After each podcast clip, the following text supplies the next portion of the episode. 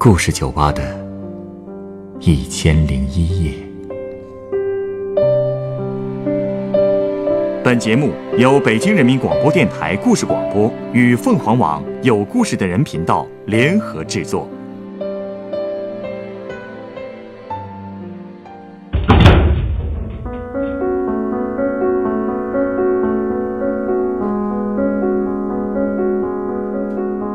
欢迎光临故事酒吧。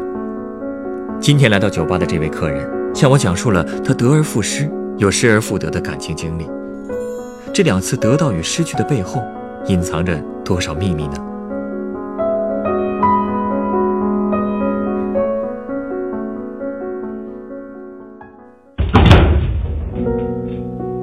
欢迎光临。不用这么招呼了，我这又不是第一次来。哎，你还记得我吗？啊？哦，这么一说，我还真想起来了，大约是一个月之前你来过一次，对吧？哟，还真记得呀！我还记得当时你特别开心，喝了不少，好像是有点上头，一直跟左右的人说你快结婚了，所以啊，我印象特别深。啊真的呀？那时候我居然那么高兴呢，嗯，想想还挺丢人的。啊，对了，嗯，先给我来一杯啤酒吧，好吗？千万别这么说，哪有什么丢人的呀？结婚这么好的事儿，那简直恨不得让全天下的人都知道才好呢。来，你的啤酒。谢谢啦。啊啊，好冰啊！哎，说起来，到现在都快一个月了，你们的婚事是不是差不多准备好了？是啊，准备的差不多了，日子也定下来了，就是下个月的三号。好、我妈当时给找的算命先生说那天特别的吉利，什么天时地利、黄道对宫之类的。哎呀，我也不懂，反正啊就是办酒席啊，我们在中间走一圈呗。唉，结婚嘛，呃，你好像没有之前那么开心了，发生什么事儿了？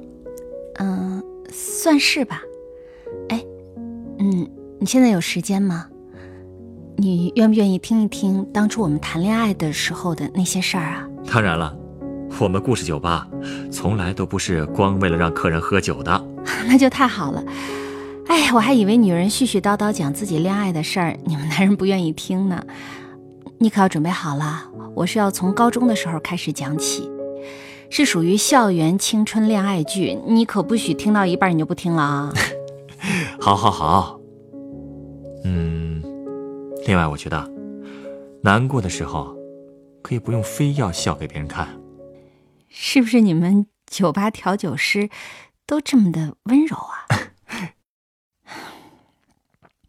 我跟他，嗯，是高中的时候就认识的，我们是高中同学，不过我们不在一个班啊。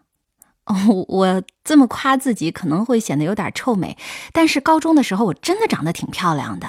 你现在也还是很漂亮。哎，你嘴甜，我也不会给你的酒多付钱的啊。嗯，那个时候啊，我人长得好看，又喜欢唱歌跳舞，每次学校有什么联欢会啊、舞台表演呐、肯定都有我，我都会冲上去报名的。几乎全年级的人当时都知道我。可是别看我那么爱玩啊，平时我却是安安静静的，特别的乖。不光老师喜欢我，学校还有很多的男生都对我有意思，隔三差五的给我递情书什么的，还会给我送零食。校园时候的爱情嘛，是不是给你送情书和零食的男生里，就有你未来的老公啊？没有。哎，他就是一个闷葫芦。要不是那次被我发现了，说不定啊，他一辈子都不会告诉我他喜欢我。你发现他什么了？嗯，那还是高二刚开学的时候。我记得当时学校里的杨树的叶子都黄了，挂在树上都还没开始掉呢。那天啊，我吃完午饭就在那儿闲着，在那个教室的窗户旁边，我就看外面的那个树的树冠。风一吹，那个树就摇来摇去，摇来摇去的，一摇就会掉下一片叶子来。我就觉着这么摇着摇着，我都快睡着了。然后上课铃声响了，响的时候呢，我就往楼下看了一眼，那一眼我就看见他了，他正在操场上上体育课呢。我到现在都还记得他那双眼睛，亮晶晶的，当时正盯着我看。也就是说，你一直看着树，而他一直都在看着你。是啊，结果我们那视线一撞上，他吓了一大跳，然后赶紧低下头回去打球了。我也坐回自己的座位上，往桌子上一趴，我就开始装死。其实啊，我当时那颗心扑通扑通扑通的直跳，当时一摸脸，真的就觉得脸烫的都能把那鸡蛋给煎熟了。这就是一见钟情的感觉吧？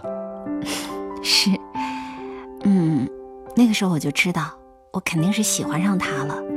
哎呀，不过高中嘛，老师和家长肯定都不让学生谈恋爱的嘛。哎呀，说影响这个啦，影响那个啦，如此等等。所以呢，我们俩就偷偷摸摸的谈。嗯，等到了春天，油菜花开了，放学之后呢，我们俩就跑到郊区去看那油菜花田。嗯，他骑着车，我就坐在那个车的后座上，抱着他的腰。嗯，到夏天天热了，我们俩就周末的时候啊，去学校的图书馆里蹭空调，一个人捧着一本书，就算当时我们相互都不说话，只是靠在一起，也觉得，哎呀，心里特别特别的甜。自从跟他在一起之后，好像。世界都变得不一样了，蓝天、白云，包括落叶，在我的眼睛里好像都涂了一层粉红色。我每天都是笑着醒过来的，然后呢又笑着睡着，真的就跟那个言情小说里写的一模一样。哎呀，这种感觉啊，恐怕是青春和初恋的特权了，一辈子可能只有那么一次。人们说，在学校里交往的对象，都是一毕业就分开了。看来你们一直坚持下来了。嗯，可能是因为我们高中毕业之后也没有离得太远的缘故吧。他呢是考上了本地的大学，我没读大学，我就直接工作了。为什么不读啊？因为我从小就特别淘气，学不进去。嗯，我根本就不是读书那块料。之后呢，他在大学上学，我呢就找了一份工作。我们每个星期都能见面，感情其实蛮稳定的。我们还互相见了对方的父母。哎呀，到那会儿啊，终于不用像地下特工接头那样了，还是觉得挺幸福的。总之呢，嗯，一切都特别特别的顺利，顺利到我从来从来都没有想到过会有别的可能。我呢，就一直等。我就一直在等他，等他大学毕业，我就想着大学毕业以后我们就可以结婚了。大学毕业就结婚啊？但是我看你好像毕业有两年了吧？我说了，你嘴甜，我也不会给你多付酒钱的。现在我都已经三十三了。哈，哎呀，这日子真的是过得太快了。哎，那你们的婚事怎么推迟了呢？特奇怪吧？我自己都不知道是怎么回事儿，所有的人都觉得我们俩结婚这是水到渠成的事儿，对吧？包括我，可是就就不知道为什么就一直没办。有可能我后来想啊，有可能是当时我傻到我没有看出来，嗯，也有可能是那段时间我已经有所察觉了，只是我不愿意相信而已。啊，总之吧，嗯，也就是两年前我三十一岁的时候。突然有一天，他就走了，一个字儿他都没有跟我说，他就走了。走了？他什么都没告诉你就走了？啊，也算是告诉了吧。他给我留了一张纸条，还是随手从那个笔记本上撕下来的那种纸，上头就写着：“我走了，去北方，你珍重。”就这九个字儿，就扔在那茶几上。我早上一睁眼，他整个人就 就剩这一张纸条了。哎，等等等等等，我没明白啊，他是什么意思呀？我我也不知道是什么意思啊，我当时都懵了，我当时特别的害怕，打他的手机，我当时真的是疯了一样的，一天打几十次，可是都没有人接。我就问他的朋友是怎么回事儿，当时没有一个人愿意告诉我。然后我又问说：“那那你们你们好歹告诉我他到底去哪儿了吧，对吧？”还是没有人说，每一个人都支支吾吾的，一看他们就是瞒我什么了。然后没办法呀，我就去找他爸妈。你猜他爸妈跟我说什么？什么呀？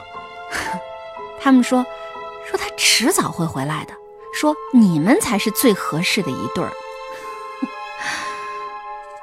就算我再傻，我也知道这句话也只是意思意思，安慰我，对吧？有什么用啊？什么用都没有。这真是太奇怪了，怎么突然就走了呢？你们之间起了什么矛盾吗？没有什么矛盾都没有。我告诉你啊，他走之前我们都没有吵过架，也没有拌过嘴，也没红过脸，什么都和都和一直以来这么多年来一样，没有什么变化呀。所以就是因为这样，我才更加没法接受他就这么不辞而别了。他走了之后，整整有一年的时间吧。我朋友都说，嗯，说我都没有笑过。就算是笑了，也特别的僵硬，就跟笔画上去的一样。可是你说，你说我怎么笑得出来啊？对吧？我当时就一遍一遍的想。我就想，我们我们明明过得挺幸福的呀，他为什么他为什么就不和我结婚？为什么突然突然就走了呢？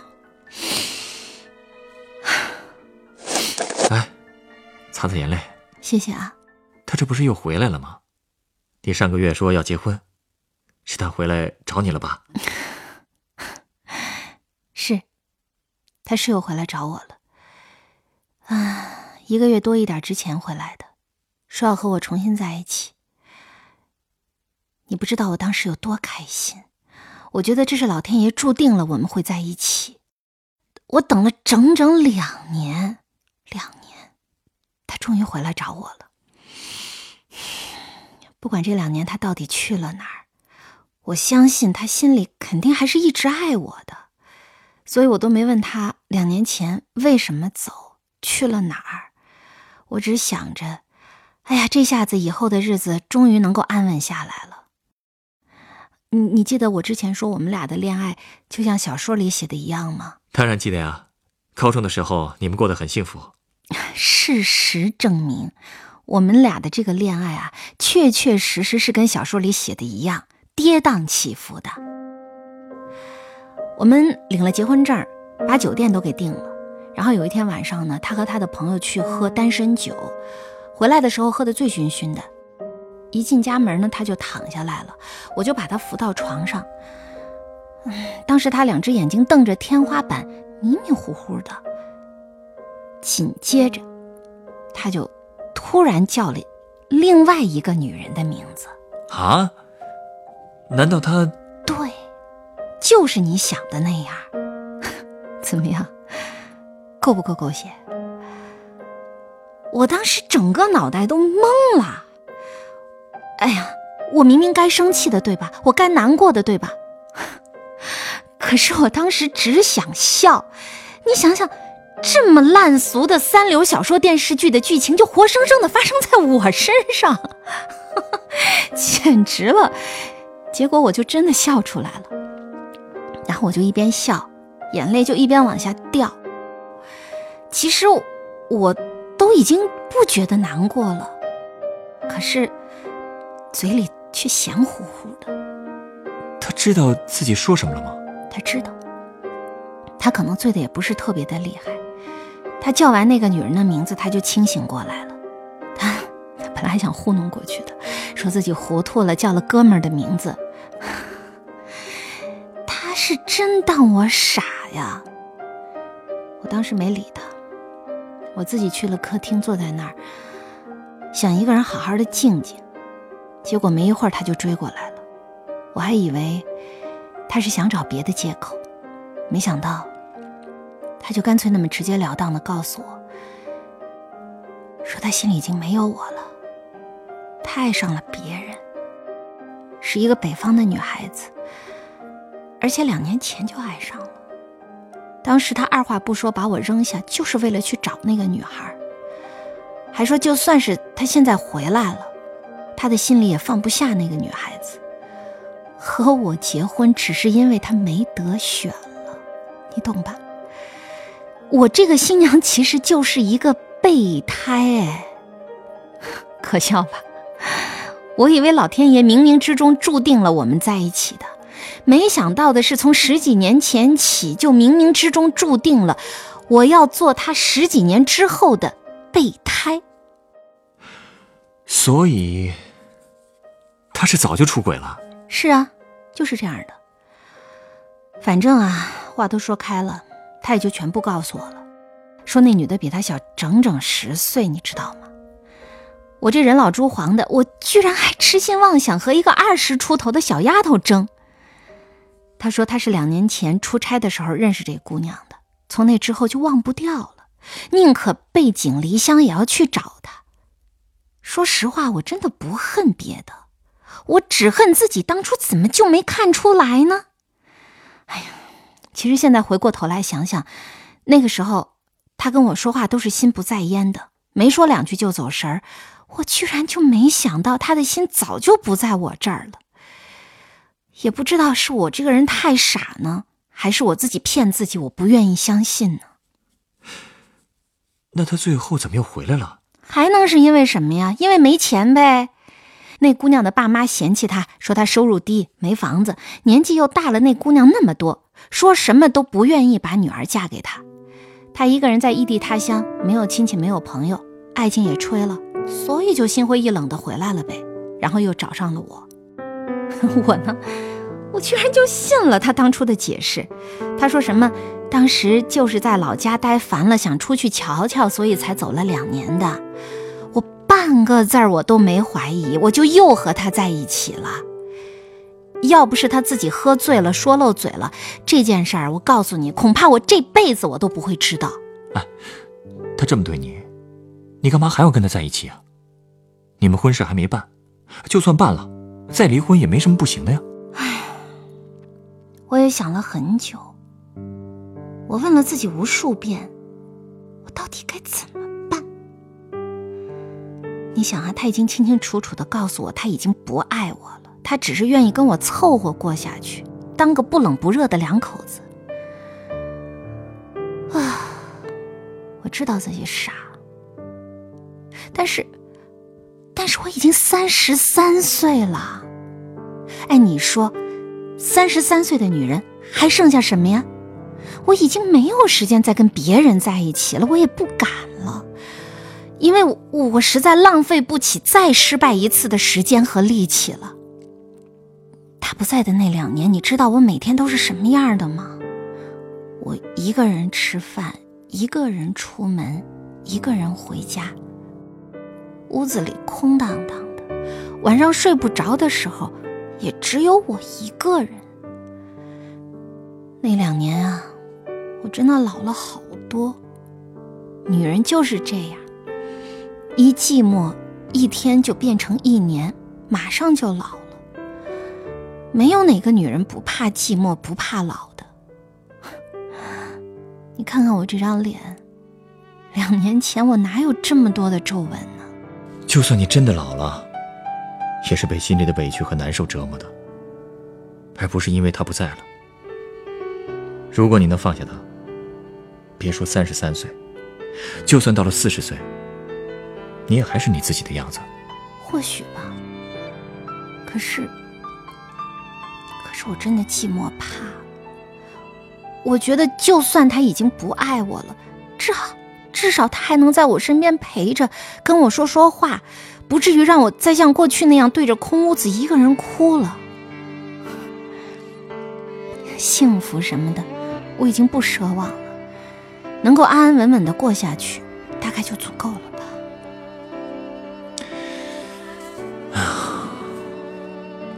你这样啊，实在是太委屈自己了。你现在完全可以去追求新的生活呀。除非你还爱他。哼 你让我怎么否认从高中到现在就因为那一眼我爱了他十几年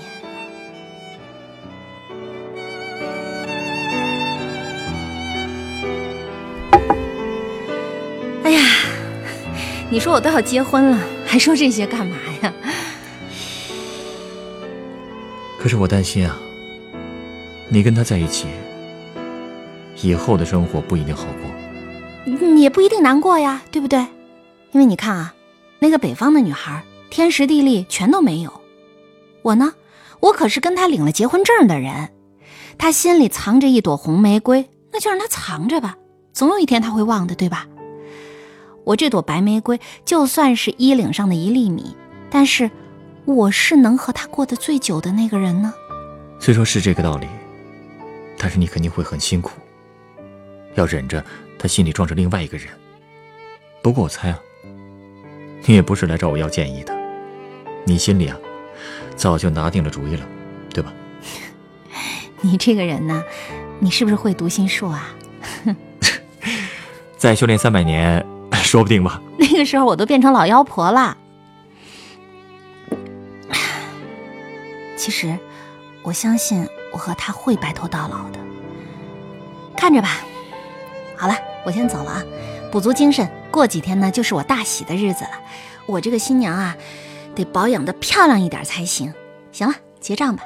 啊，你稍等啊，让我再送你一杯鸡尾酒吧。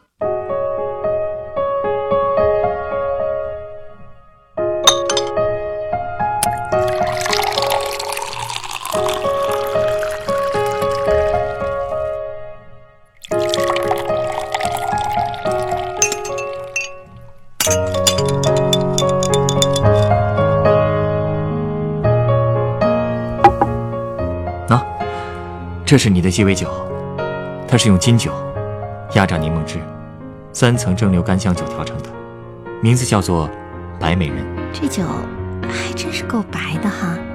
哎，你为什么送我这杯酒啊？不会这“白美人”指的是我吧？为什么不能指你呢？既然你说自己不是那朵红玫瑰，只是人家衣领上的范例，那我就用这杯“白美人”来代表你吧。我现在还哪敢说自己是美人呢？不，你是。无论年纪有多大，我希望你永远不要忘记，自己就是一个白美人。那不仅仅是指容貌，更是指一个女性的尊严和自信。如果你自己都不相信，自己是个有魅力、漂亮的女性，你该怎么获得幸福？或许，你现在还听不进去我的话。但我还是想说，任何幸福都不是迁就得来的。所以，如果结婚以后，只要你感受到了一点点的不幸福，就果断的离开你丈夫，离开他，特别是从心理上斩断对他的依赖，你就可以不再是那粒饭粒，而又可以成为一朵美丽的白玫瑰了。本故事选自凤凰网有故事的人独家签约作品《寂寞使人憔悴》，原作小爱，改编严寒，制作程寒，演播小曾晨光，录音严乔峰。人人都有故事，欢迎搜索微信公众号“有故事的人”，写出你的故事，分享别人的故事。下一个夜晚，欢迎继续来到故事酒吧，倾听人生故事。